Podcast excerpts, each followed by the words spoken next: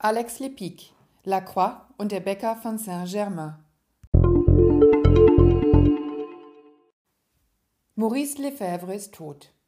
Der Starbäcker hatte gerade zum zweiten Mal in Folge die Auszeichnung Bestes Baguette von Paris gewonnen und nun liegt er mit eingeschlagenem Schädel in seiner Backstube. Kommissar Lacroix, seit 20 Jahren Leiter der Polizeipräfektur im 5. Pariser Arrondissement, ist erschüttert. Kauft er doch selbst sein Baguette bei dem Mann, der sich immer als Handwerker alten Schlags verstanden hat.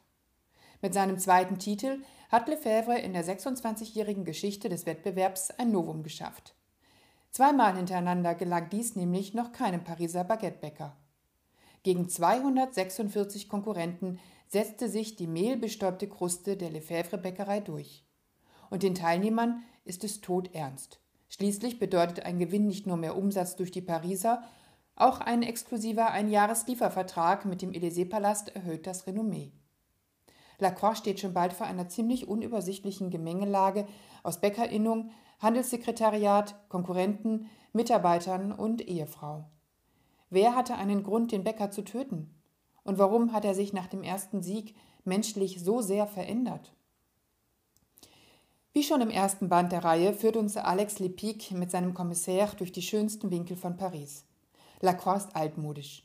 Er geht gern zu Fuß, nur selten steigt er in einen Bus, nie in die Metro, hat kein Handy, dafür hat er sein Stammbistro und seine Wirtin Yvonne, liebt seine Frau, die Bezirksbürgermeisterin des siebten Arrondissements, mit der er gern gut essen geht und auch sonst läuft einem beim Lesen nicht nur ob der perfekten Mischung aus Kruste und weichem Teig der Baguettes das Wasser im Mund zusammen. Gern nennt ihn sein Umfeld Migré, denn der Kommissar raucht nicht nur Pfeife, trägt Trenchcoat und Hut, er ist auch dem mittäglichen Bier nicht abgeneigt. Und vor allem lässt er, ganz wie das literarische Vorbild, andere nicht an seinen Gedanken teilhaben. Am Ende stehen nicht nur seine Kollegen, die lesbische Jade Rio und der Corsa Adolfo Paganelli, überrascht vor der von Lacroix hervorgezauberten Lösung, auch die Leserschaft muss es verkraften, von seinen Schlussfolgerungen erst im Nachhinein zu hören. Was dem harmlos amüsanten und stimmungsvollen Feelgood-Krimi allerdings keinen Abbruch tut. Mit einem Cameo-Auftritt als Fleischer Lepic schaut auch der Autor kurz vorbei. Letzterer hat seine Maigret Lacroix leichtfüßig ins 21. Jahrhundert geführt, in dem die echten Pariser immer noch ein bisschen wehmütig auf die alten Zeiten schauen, als Notre Dame noch keine Brandruine war.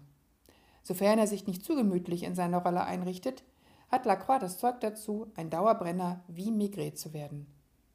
Alex Lepic, Lacroix und der Bäcker von Saint-Germain, Kamper Verlag, Zürich 2020.